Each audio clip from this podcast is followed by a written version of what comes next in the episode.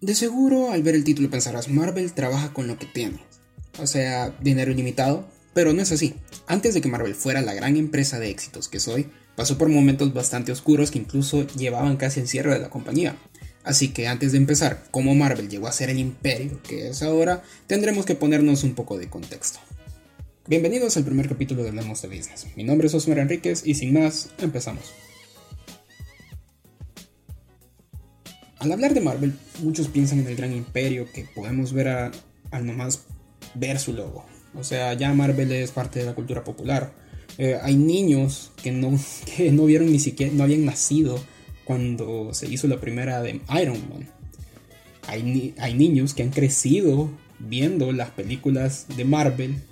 Eh, en este caso, eh, no le voy a decir que han crecido en ese aspecto como nosotros. Muchos de los que me pueden escuchar ahorita pueden decir, ah, no, yo crecí. No, sino que ellos nacieron y existía Marvel. Así. E igual, como les comento, este también, otra de las cuestiones que se ha dado es que muchos pueden verlos y dirán, wow, qué imperio, tienen series, tienen películas, tienen merchandising, pero Marvel no siempre fue así. Incluso, para tomar en contexto todo y explicarles todo lo que les voy a explicar, les voy a poner qué es lo que le sucedía a Marvel en los 90s y los 2000. En ese aspecto, lo que tenemos que ver más que todo es que Marvel estaba pasando por una crisis financiera demasiado grande. Súper, súper grande. Y así mismo, como ustedes pueden estar pensando, wow, este, no puedo creer que Marvel haya tenido una crisis. Sí, ellos pasaron por una crisis demasiado grande que casi los lleva a la bancarrota. Pero sucedió algo. Ellos una de las cosas que siempre habían tenido en cuenta era vender derechos de personajes. Y cuando me refiero a vender derechos de personajes, ¿a qué me refiero? Pues por ejemplo, tú tienes un personaje, ya sea el caso, les voy a poner este caso porque son los más prácticos y son los más ejemplificados que hay. Tenemos el caso de los X-Men, los Cuatro Fantásticos y Spider-Man. Marvel los prestaba, ellos no podían utilizarlos en otras cosas que no fuera cómics.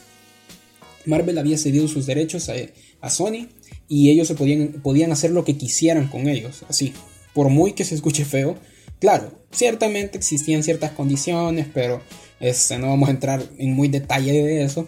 Pero sí, ellos habían cedido el derecho de todos sus personajes, así que imagínate, no eres dueño de tu propiedad intelectual, por así decirlo.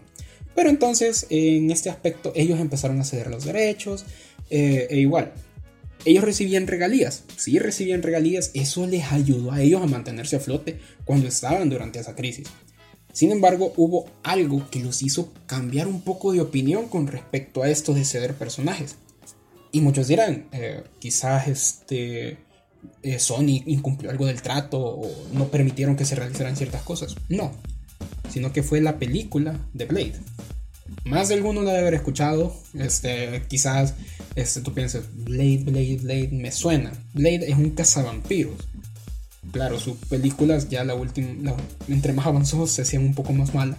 Pero Blade era bastante buena y tú lo podías ver y decías, wow, vea, este, no está mal, pero tampoco está bien. O sea, es una película pasable. Claro, la 1 sí es una gran cosa. Pero, este, igual, ellos vieron que se generaban ganancias. Y no les voy a mentir, Marvel recibía bastante ganancias con los derechos de los X-Men, los Cuatro Fantásticos, Spider-Man. E igual, la gente lo empezaba a darse a conocer más. Ellos sabían que podían llegar a más público. Pero, ¿qué es lo que sucedió? En eso empezaron a ver de que muchas cuestiones se estaban dando y ya decían ellos, bueno, podemos hacer películas. Ya es una de las ideas más grandes que se han dado. Pero Marvel tenía también el problema que les había comentado, ceder derechos de personajes. Puede que tú digas, este, ah, está bien, le cedieron esos personajes, pero tienen otros, o sea, pero no tenían, por así decirlo, sus, sus más grandes figuras. Porque yo les cuento, no es como DC. DC tenía películas, sin embargo, DC lo que sucede es que ellos podían hacer películas con cualquier personaje que ellos quisieran. Y sin ningún problema, no habían acuerdos de nada, no habían problemas de nada. Este, en ese aspecto, ¿qué es lo que sucedía? Este, claro, nosotros vemos, vimos películas anteriores, e igual, DC lleva una ventaja en películas bastante amplia, eh, e igual en series. Por ejemplo, tú le puedes preguntar a tu mamá, a tu abuela, si vieron La Mujer Maravilla. Incluso las películas nuevas de La Mujer Maravilla tú las puedes ver y dirás, wow, eh, Gal Pero para ellas, la verdadera este, Mujer Maravilla es Linda Carter. O sea, eh, igual, tus abuelos, tú les puedes decir, ¿te acuerdas de la Mujer Maravilla? Sí, y les enseñas la nueva. Esa no es la Mujer Maravilla. Para mí es Linda Carter. Y para ellos siempre va a ser Linda Carter. Y te lo van a recordar cada vez que la veas en la Mujer Maravilla. Pero bueno, esas son otras cuestiones que igual diferentes generaciones. en un futuro quizás exista otro Iron Man y más de alguno va a decir, eh, para mí el único Iron Man es Robert Downey Jr. O igual, con Spider-Man vemos ese caso. Para algunos es Andrew Garfield, para otros es Tobey Maguire, para otros será Tom Holland. y eso se va a dar. Pero continuando. Como podemos ver, DC le lleva una ventaja demasiado grande y no le voy a mentir. O sea, las películas de DC son buenas. Tenemos la de Superman de Christopher Reeve, tenemos la de Batman de Michael Keaton, tenemos en este caso la Mujer Maravilla. La trinidad de ellos estaba ahí. O sea, ellos podían utilizarlas, incluso los podían juntar si hubieran querido. Pero en ese aspecto Marvel no podía hacer eso. Marvel no podía utilizar a sus más grandes figuras. En este caso, muchos pensarán, podemos utilizar a los Vengadores, no hay problema. Pero no es así. Los Vengadores no eran el equipo que tú ves ahorita. O sea, yo crecí con los Vengadores, no les voy a mentir. Yo crecí con los Vengadores, crecí eh, con Iron Man, pero ellos no eran conocidos antes de eso. Antes de Iron Man, ninguno de esos personajes era tan conocido como lo es ahora. Ahora puedes ir a, China y verás un póster de Iron Man. Podrás preguntar por Iron Man, pero antes tan, ni siquiera podías preguntar por antes de la difusión masiva de todos ellos. Este, tú podías ir a una biblioteca, a una tienda de cómics, las personas de cómics eh, de que vendían cómics, que eran especializadas en ese aspecto, este, puedes decir, pues sí sabían quién era Spider-Man, quién era, quién era Iron Man, quién era este, este el submarino, eh, quién era este T'Challa. Aquaman ya, era, ya estaba hablando de, de, de DC. Pero no, ellos en ese aspecto, ellos conocían de eso.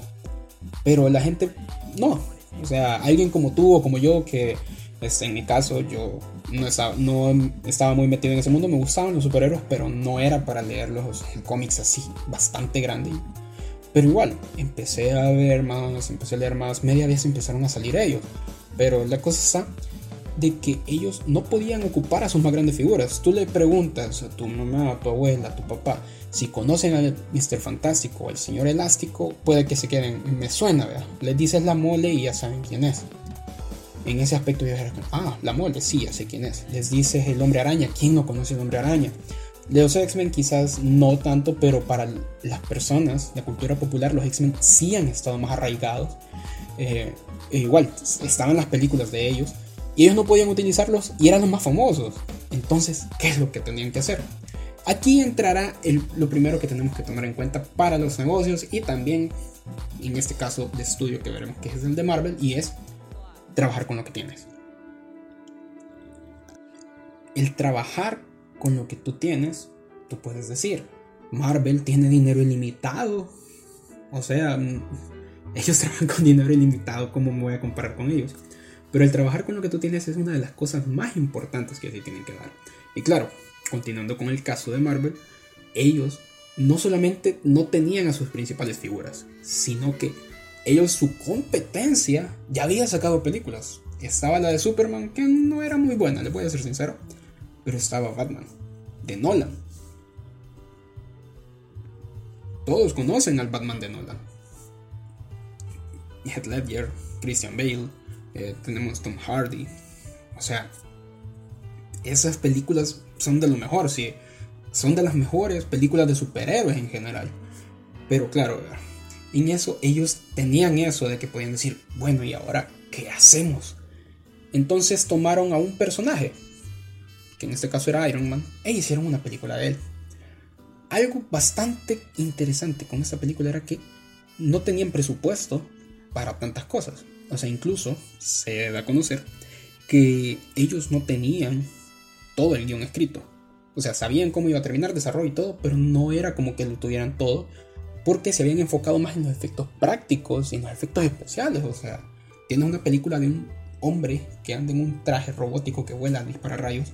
Obviamente, los efectos especiales que necesitan son bastantes y no vas a estar pensando, bueno, este, vamos a hacer el guion y después, sino que cuando tienes el dinero, te dan un plazo definido, tú tienes que hacer eso aunque te cueste. Y claro, no les voy a decir que Iron Man es una mala película, pero tampoco es la mejor. Entonces, aquí es donde uno se pone a pensar, bueno, Este, entonces hicimos Iron Man, pero ¿cuál era el otro problema? O sea, tú me puedes decir, sacaron a Iron Man, es un personaje súper carismático y a toda la gente le encanta. Pues no. Cuando tú lees los cómics de Iron Man antes de que saliera en el cine, eran de cosas que quizás los niños lo vean como, ah, pero ya tú como adulto sabes que es más denso. O sea, Iron Man era un alcohólico. Así, tenía depresión, sufría ciertos trastornos, o sea, eh, muchas cosas de la vida adulta las entendemos y podemos ver esos cómics y dirás, wow, este tipo estaba perdido. Y yo te diré, sí, ese es el personaje que tomaron para hacer películas para niños. Claro, no eran para niños en específico, porque si tú veías la de Iron Man siempre tendía a tener unas ciertas cosas un poco picardías. Eh, incluso hay una escena en la que se cuesta con una periodista, esa creo que más de alguno pensará, no hay ninguna escena así, busca una versión original y después mira la de Disney, pero es que en Disney la cortaron. Este, pero entonces, ¿qué es lo que sucedió? Ellos empezaron a trabajar con este personaje, no era el más simpático, no era el más conocido, tenían a Nolan, la trilogía de las películas de Nolan ahí, y pues no podían hacer más. Así que empezaron, hicieron su película y trabajaron con lo que tenían. Ahora bien, tú dirás, ajá, eso es Marvel. ¿Y yo cómo voy a trabajar con lo que tengo? Claro, ¿cómo vas a trabajar con lo que tienes? En este aspecto, eh, cuando tiendes a iniciar un negocio, cuando ya estás con un negocio, no puedes o no tienes la mayoría de cosas que quisieras. Por ejemplo, vamos a otro caso que es el de iniciar un restaurante. Tú puedes pensar, sé cocinar, pero ¿qué tienes para iniciar el restaurante? Puede que me digas, sé cocinar. Puedes decirme, sé cocinar, pero no tengo todos los ingredientes o tengo poco capital para comprar los ingredientes o no tengo una plancha. Claro, a veces cuando uno va a empezar un negocio tiende a tener dificultades, ya sea con la mano de obra, con los materiales o incluso este, con la propia tecnología que vas a utilizar o también con la forma en la cual vas a trabajar.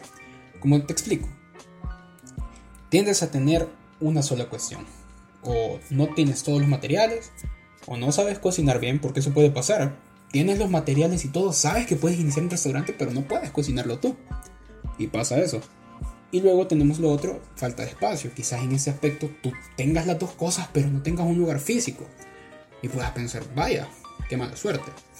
En ese aspecto, digamos, con el lugar físico, ¿cómo trabajas con lo que tienes? Sencillo, tu casa. Vivo en El Salvador. Más de alguno que me conoce o este que escuche el acento dirá, ah, bueno, yo vivo en El Salvador. Estoy acostumbrado a ver que cocheras de casas se convierten en restaurantes por las noches. Solo ponen unas mesas y ya subo. Ya se fue, ya es un restaurante, comedor. O incluso ni siquiera hay mesas, solo es para llevar. Pero tienen aunque sea algunas cosas. Claro, puedes tú decir, tengo los materiales, pero no, no sé cocinar. Puede que conozcas a alguien que sí. Puede que diga, mira, este podemos, tú haces la comida y yo cobro. Nos agarramos 50-50. Claro, trabajar con lo que tienes. Puede ser tu mamá, tu tío, tu primo, tu hermano, tu hermana, un amigo, incluso tu vecino, ves que está en aprietos económicos y tú le puedes proponer eso. Y ya se empieza a ver la situación, ¿verdad? Y claro, tenemos lo otro, que tú no tienes los indumentarios y puedes decir, puedo pedir un crédito en banco, ellos me lo dan y empiezo a ver yo cómo puedo ir, ir resolviendo las diferentes situaciones. Y no te les digo, o sea, yo vivo en un país de Latinoamérica, no le voy a venir a decir, ah, un crédito es algo fácil. No, o sea, yo sé qué es lo que les piden para hacer créditos. Así que es súper, súper, súper difícil. Sin embargo, aquí, como les comento, es de trabajar con lo que tienes, ya que Tú en muchas ocasiones no tendrás todos los materiales, no tendrás toda la, mano de obra, no tendrás toda la tecnología disponible para ti. En este aspecto, tú podrás decir, bueno, entonces vamos a empezar con lo que se tiene. Y claro, y en el camino empezarás a ver que se dan otras situaciones con las que tendrás que trabajar con lo que tienes. O sea, de repente tú logras poner en tu casa un pequeñito lugar. La gente llega, te compra y tú vendes. Pero de repente abres una página en Facebook y te empiezan a, caer órdenes, que la gente quiere comida. eh, tienes WhatsApp y te empiezan a caer mensajes. Así que tú lo que tienes que hacer en ese momento es pensar, bueno, ¿qué es lo que necesito? Una moto. Eh, y ves entre tus amigos conocidos quién te puede este, ayudar.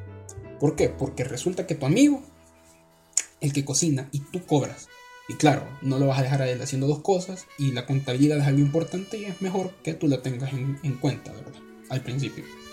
Claro, ya después se pueden ir haciendo otras cuestiones, pero en ese aspecto tú dices, bueno, eh, mi vecino tiene una moto o una bici, puedo hacer entregas aquí cerca. Se puede. Empiezas a ver las diferentes formas en las cuales tú vas trabajando con los que se tienen.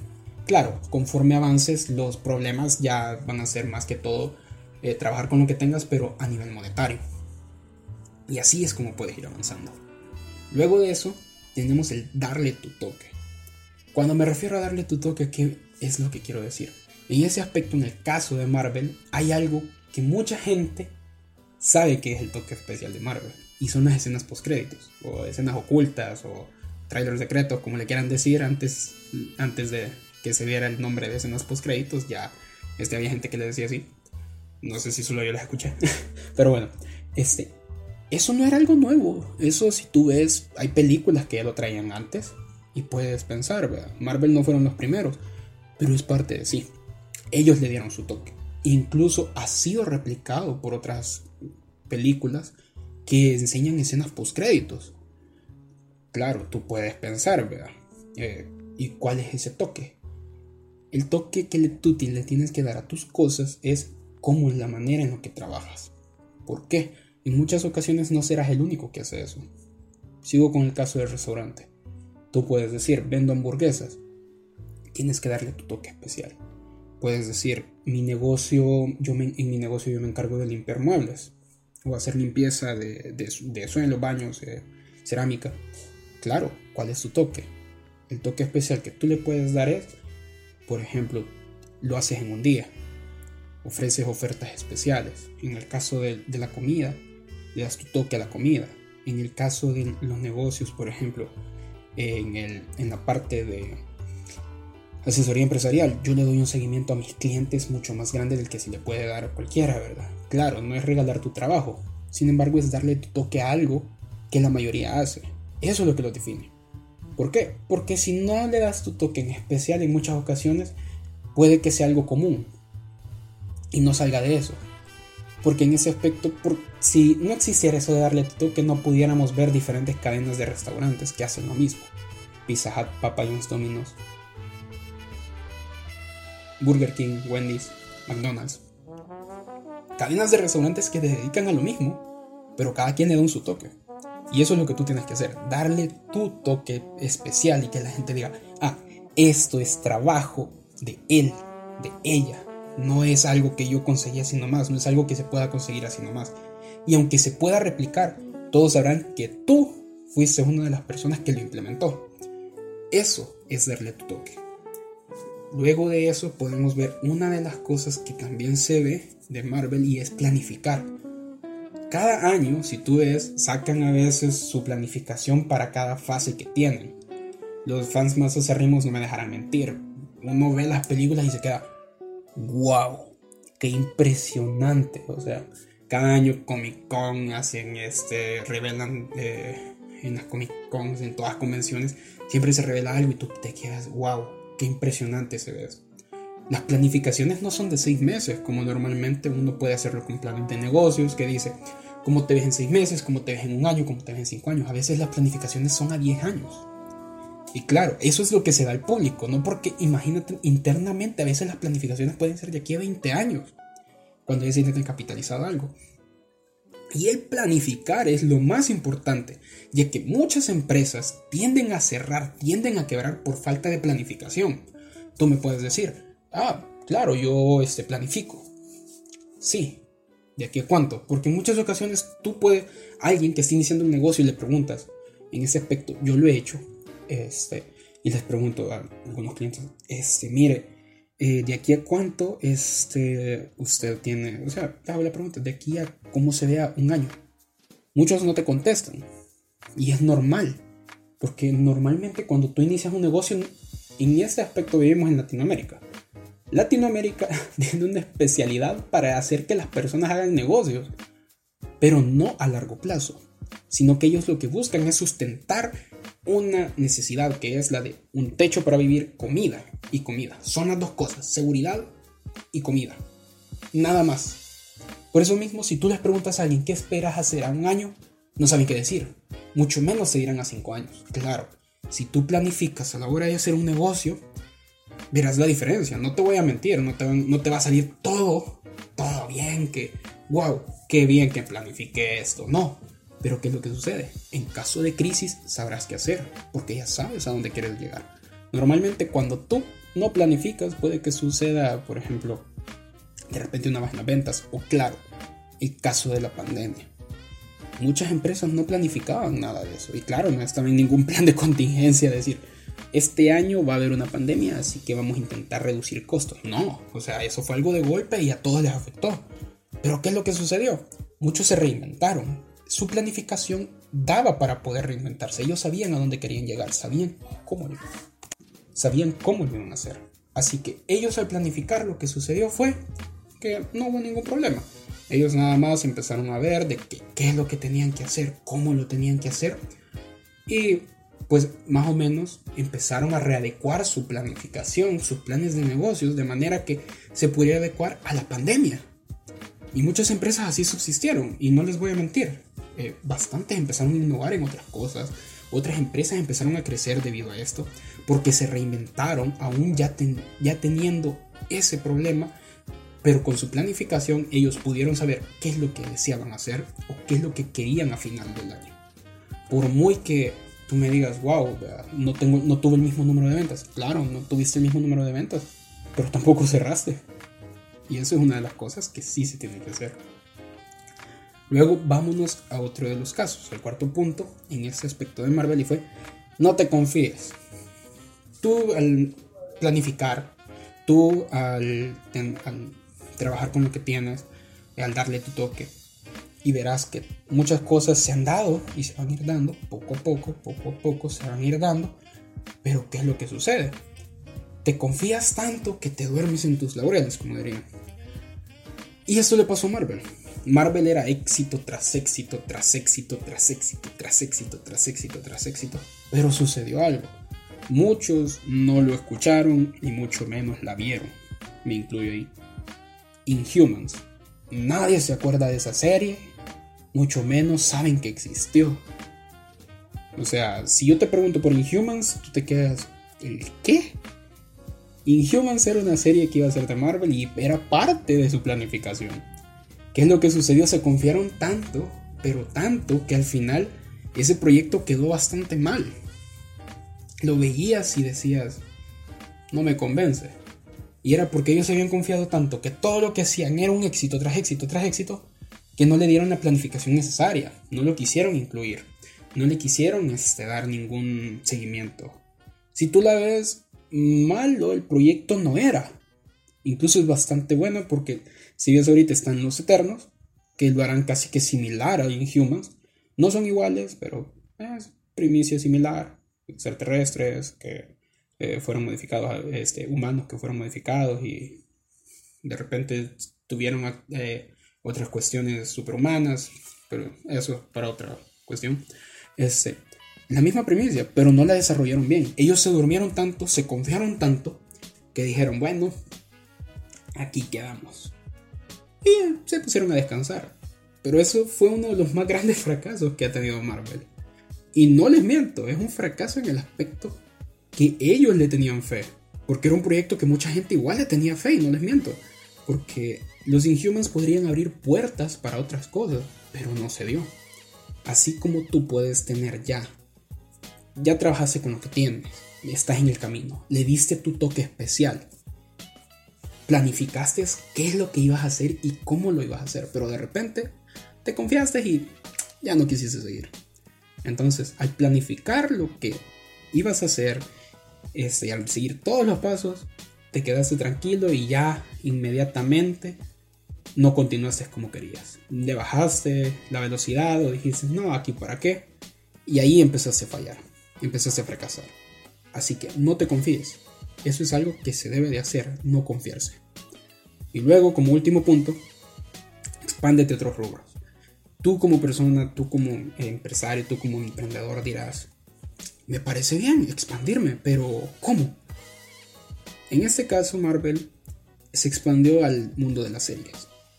Claro, antes Marvel producía series, pero no eran como ahora. Ahora, si tú ves bien, cada mes hay una serie casi que distinta. Por ejemplo, tuvimos el caso de WandaVision, tuvimos el caso de Loki, tuvimos la serie de What Series buenas, no les voy a mentir. E igual, sí, tienen sus altibajos, están aprendiendo, pero ellos empezaron a expandir ahí, ya que ellos dominaban películas, que dijeron, vamos a dominar también la parte de las series. Fueron, en este aspecto, han sido una de las grandes promesas y han sido de los mejores que han hecho series en este año pero se han expandido, no se quedaron con eso. Y eso es una de las cosas que tienes que hacer.